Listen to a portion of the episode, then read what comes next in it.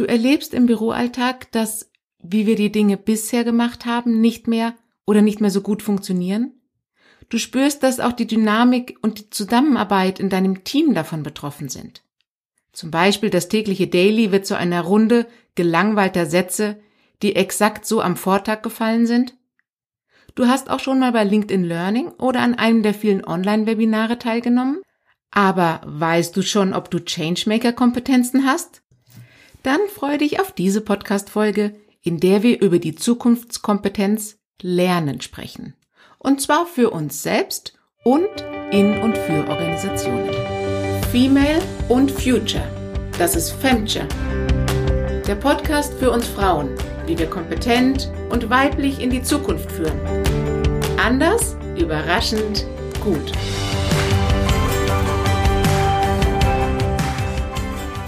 Dann begleitet mich erneut auf eine Reise in die Zukunft.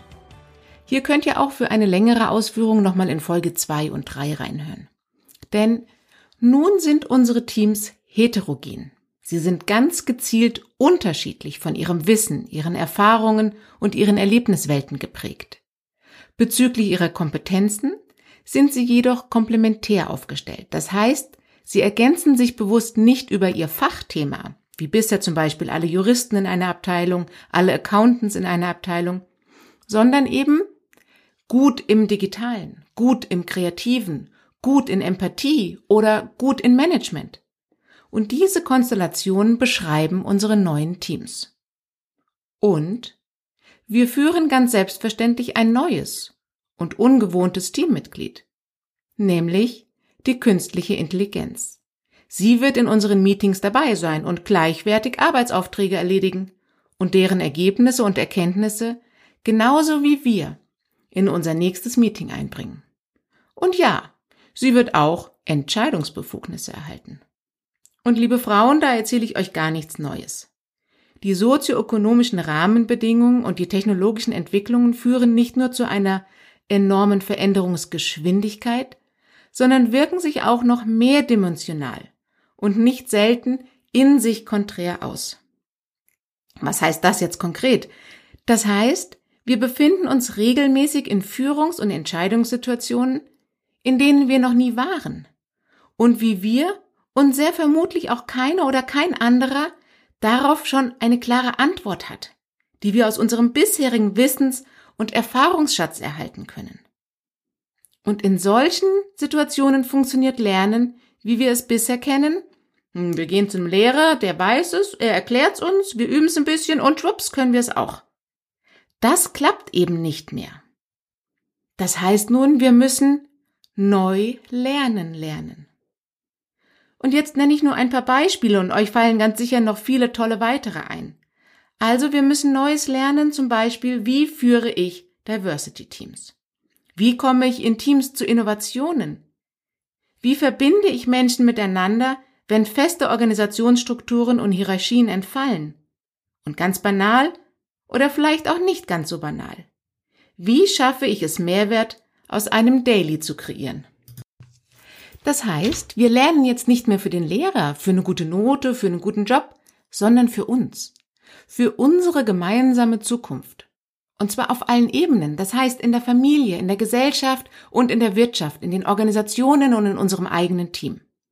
Und dies ist ein entscheidender Mindset-Shift. Denn wir haben die große Möglichkeit und eben auch die Herausforderung, unsere Zukunft zu gestalten. Und dazu brauchen wir Changemaker-Kompetenzen.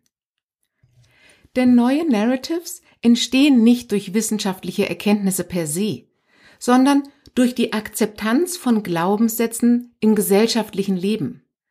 Und den Glaubenssatz, den wir gerade entwickeln oder den Paradigmenwechsel, den wir durchleben, ist, dass wir annehmen, dass Maschinen bessere Lösungen als Menschen kreieren können. Und dieses neue Narrative kann nur entstehen durch ein anderes Leben, durch ein anderes Arbeiten, durch neues Denken und Handeln. Andreas Schleicher zum Beispiel ist Bildungsforscher und leitet bei der OECD das Direktorat für Bildung. Und er sagt, Erfolg in der Bildung heißt heute nicht nur Sprache, Mathematik oder Geschichte sondern ebenso Identität, Handlungsfähigkeit und Sinnhaftigkeit. Und das finde ich jetzt ganz besonders schön. Er sagt, es geht darum, Neugier und Wissensdurst zu wecken, nämlich den Intellekt für Neues zu öffnen. Zweitens, es geht um Mitgefühl, unsere Herzen zu öffnen. Und es geht um drittens Mut, die Fähigkeit, unsere kognitiven, sozialen und auch emotionalen Ressourcen zu mobilisieren. Und er sagt weiter, das werden auch unsere besten Waffen gegen die größten Bedrohungen unserer Zeit sein. Und diese sind die Ignoranz, der verschlossene Verstand, der Hass, das verschlossene Herz und drittens die Angst, der Feind von Handlungsfähigkeit. Das heißt, dass das neue Lernen die folgenden vier Dimensionen beinhaltet. Es beinhaltet nämlich die Werte, und zwar die gelebten Werte und nicht die verstaubten im Büro des Chefs an die Wand genagelten. Es betrifft die Haltung, die Haltung von jedem Einzelnen und von der Organisation, und zwar unsere Haltung zum Lernen. Aber ich denke vor allem auch an die Haltung gegenüber Andersartigkeit, und zwar bei Menschen bezüglich ihrer Denk- und Herangehensweisen. Und das spiegelt sich dann wirklich wieder, wie wir im Büroalltag mit neuen Prozessen und Tools umgehen und wie wir uns dabei gegenseitig unterstützen und akzeptieren. Und dann geht's um unsere Kompetenzen. Nicht um das, was wir wissen, sondern um das, wie wir handeln. Und unsere Future Skills lernen wir durch Erfahrungslernen. Das heißt, das, was wir jetzt brauchen, um zum Beispiel unsere Changemaker-Kompetenzen zu aktivieren, basiert nicht auf Wissen von einem Professor oder aus einem Ratgeberbuch, sondern auf individuell und als Gruppe, ganz wichtig, gemachte Erfahrungen. Und als letzter und vierter Punkt bleiben natürlich die Formate, die Tools, die Prozesse, die wir neu erlernen müssen. Naja, hier haben wir derzeit einen Agile Coach an unserer Seite, der uns die neuen Formate und Tools näher bringt und uns im Alltag mit den dadurch sichtbar werdenden Konflikten weiterhilft. Aber da klingt es auch schon an. Und ich bin sicher, ihr erlebt es auch, dass zum Beispiel das Tool des Dailies oder das Kanban Board, das ist natürlich schnell gelernt. Aber haben wir die richtige Haltung? Haben wir die notwendigen gemeinsamen Arbeitsprinzipien? Und haben wir die Kompetenzen wie Reflexionsfähigkeit oder Konfliktfähigkeit, die es wirklich braucht, um diese Tools zu Mehrwert zu bringen? Was heißt das nun für die neue Art des Lernens? Disclaimer, alles, wovon ich jetzt hier rede, ist leider nur ganz wenig im Schulalltag angekommen. Äh, wenn ich das bei meinen Jungs sehe, könnte ich mir regelmäßig die Haare raufen. Jetzt würde ich gerne aber sagen, aber ich sage nicht aber, sondern nutze und. Dazu gibt's auch eine ganz tolle Folge mit Sarah, Lucien und Stephanie, denn das und ist Ausdruck unseres Mindsets. Und ich sehe positiv in die Zukunft und setze auf meine Changemaker-Kompetenzen und gehe deswegen im privaten und zum Beispiel mit dieser Folge für ein neues Lernen in Führung. So, denn Lernen wird digitaler. No News hier. Dennoch, dies eröffnet wahnsinnige Potenziale für uns, denn nun können wir uns auf allen Universitäten dieser Welt einschreiben. Wir können uns Wissen, ja, und nun rede ich tatsächlich von dem guten alten Inhaltstransfer, zu sämtlichen Themen, die uns interessieren, die wir gerade für unsere berufliche oder private Herausforderung benötigen, informieren. Und zwar dann, wenn ich es brauche, wo ich es brauche und wie ich es brauche. So habe ich zum Beispiel für unseren digitalen Startup Kenntnisse über künstliche Intelligenz gebraucht. Und da habe ich mich an der finnischen Universität zu einem Microlearning angemeldet. Das hat mir erstens Sicherheit im Thema gegeben, Zweitens konnte ich nun unsere ITler und deren Herausforderungen und Anmerkungen weitestgehend verstehen und ich konnte mit den Investoren darüber reden. Nun konnte ich natürlich nicht ein Jota davon in Programmiercode umsetzen, klar. Und genau darum geht es. Ich musste kein IT-Studium abschließen, um dieses Wissen zu erlangen, sondern ich konnte mir das für mich zu diesem Zeitpunkt relevante Learning Nugget erwerben. Und genau so wird es auch in den Unternehmen der Zukunft sein. Denn das in drei Jahren benötigte Wissen, das kennt ja jetzt noch keiner. Also bringt es auch nichts, Mitarbeitende nach Wissen einzustellen, sondern es geht um deren Haltung gegenüber dem Lernen, gegenüber dem Neuen. Und in Einstellungsinterviews wird dies genau auch durch sogenannte Situational Interviews abgeprüft. Der zweite Aspekt neben digitalem Lernen wird individuelles Lernen. Denn für unser Startup-Team und die gerade aktuellen Anforderungen musste ich mich mit KI beschäftigen. Die ITler hingegen benötigten ganz anderes Wissen. So hat mein Co-Founder zum Beispiel ein Microlearning zu Elastic Datenbank Searches gemacht und Design Thinking. Und damit ich mein individuelles Lernthema oder mein Lernziel herausfinden kann, hat das schon ganz schön viel mit den oft gehörten Kompetenzen der Selbstführung zu tun. So ist es nicht mehr zielführend, dass der Chef sagt, wir brauchen ein Kommunikationsseminar, sondern vielmehr entscheidend ist, dass wir unsere Reflexionschancen, sei es im privaten Umfeld oder eben auch in den neuen agilen Arbeitswelten, genau dazu nutzen, um individuelle Lernpotenziale herauszuarbeiten und selbstverständlich dazu Neues lernen.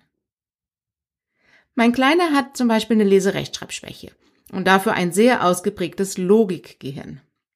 Nun mogelt er sich beim Schreiben natürlich immer durch und guckt ab, anstatt selbst zu überlegen, wie das Wort richtig geschrieben wird.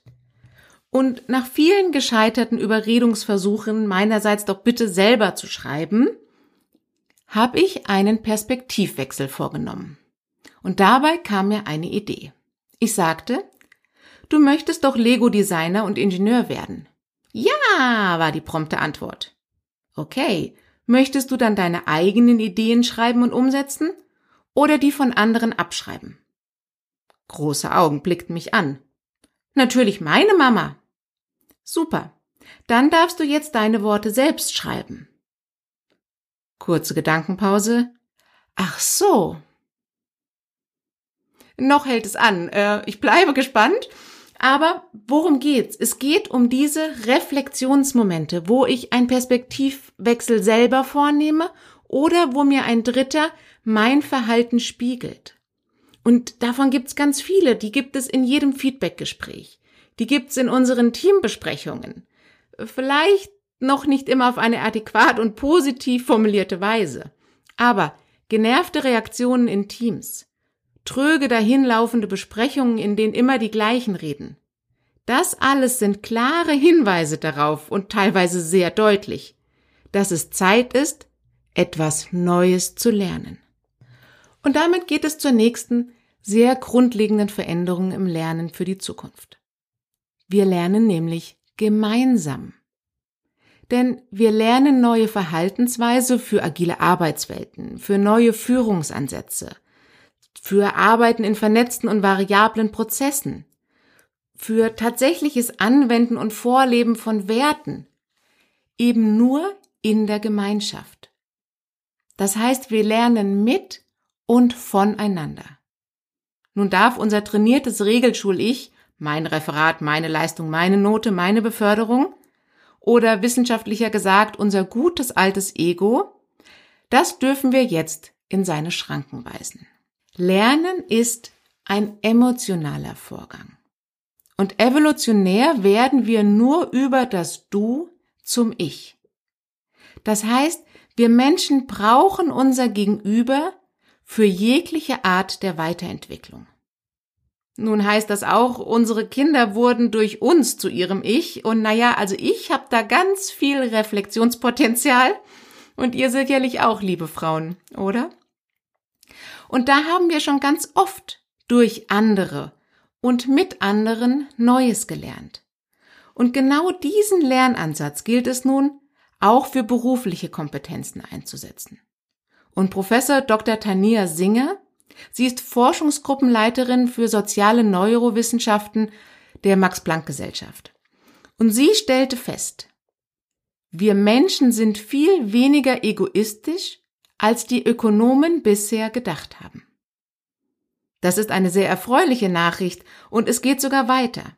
Denn stattdessen als statt nur unserem Ego zu frönen, bevorzugen die meisten eine harmonische Kooperation mit anderen.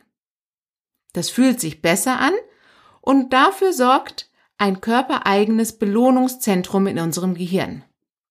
Als Fazit bleibt, unser Gehirn lernt besser in der Gemeinschaft und wir fühlen uns auch noch besser dabei. Und liebe Frauen, ich hole jetzt wirklich keine Statistik raus, denn das wissen wir. Wir Frauen üben seit Jahrmillionen das Leben und Arbeiten in sozialen Gemeinschaften. Und somit haben wir auch wunderbar schon die nötigen Changemaker-Kompetenzen für die Zukunft erlangt, indem wir zum Beispiel global verantwortlich denken. Und das erkennt man auch ganz schnell, wenn wir uns die strategische Ausrichtung von Unternehmen in der Start-up-Szene anschauen. Männer setzen auf schnelles Wachstum und hohen Markteinteil, während Gründerinnen eher langfristig profitabel wirtschaften. Und das ist jetzt statistisch nachgewiesen.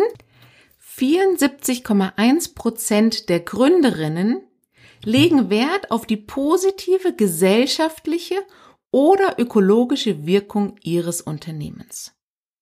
Und zu unserer Fähigkeit des vernetzten Denkens habe ich eine ganze Folge gemacht. Also gerne da immer wieder reinhören und diesen Motivationsbooster mitnehmen. Und die zweite entscheidende Zukunftskompetenz, kollaboratives Handeln, dazu müssen wir Erfahrungen des gegenseitigen Vertrauens und der Kooperation kultivieren. Denn dieser Ansatz der Transformation bedingt nun mal, dass wir für uns erkennen, anerkennen, annehmen, dass wir alle Teil dieser gemeinsamen Herausforderung sind und dass wir alle Expertise und eben auch ganz bewusst unsere weibliche Expertise in diese Zusammenarbeit einbringen müssen. Und das bedeutet, und das ist ganz wesentlich, dass wir vernetzter denken und handeln und für die Fortgeschrittenen auch vernetzt fühlen. Dieser Fokus impliziert insofern eine Verschiebung der Machtstrukturen und ist eine Einladung an uns alle, dass wir uns engagieren, dass wir uns einbringen, dass wir uns dass wir uns eben weiterentwickeln und dass wir Neues lernen, sei es neues Wissen, aber ganz besonders neue Verhaltensweisen, neue Denkweisen und auch vielleicht neue andere Werte. Eben Entwicklung auf allen Ebenen. Oh je, das hört sich jetzt viel an. Richtig, aber vielleicht auch nicht. Nun wurde ich für unsere Weihnachtsfolge gefragt, wie priorisiere ich das denn nun? Da könnt ihr auch gerne mal reinhören. Ich persönlich sehe das wie Tania Singer. Sie sagt, die Abwesenheit von Mitgefühl ist die Ursache für die meisten unserer derzeitigen globalen Probleme. Und ich denke, auch in unseren Organisationen, in unseren aktuellen Arbeitswelten. Das heißt, ich würde dafür mich priorisieren für das Lernen von uns selbst und auch für die Organisationen. Jeden Tag aufs Neue. Ganz besonders dann, wenn es schwierig ist, wir uns unsicher sind, wir es eben nicht können oder auch nicht wissen. Genau dann setze ich auf Empathie. Und auch McKinsey hat in seiner neuesten Veröffentlichung zu den Kompetenzen der Zukunft die Empathie in die Liste der Top 30 aufgenommen.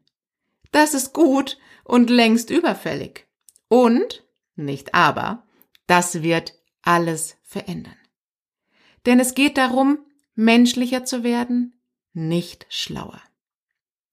Liebe Frauen in Führung, und das sind wir, ob wir nun mit formellem Führungsauftrag handeln oder nicht, lasst uns unsere weibliche Empathie in den Unternehmen aktiv einsetzen.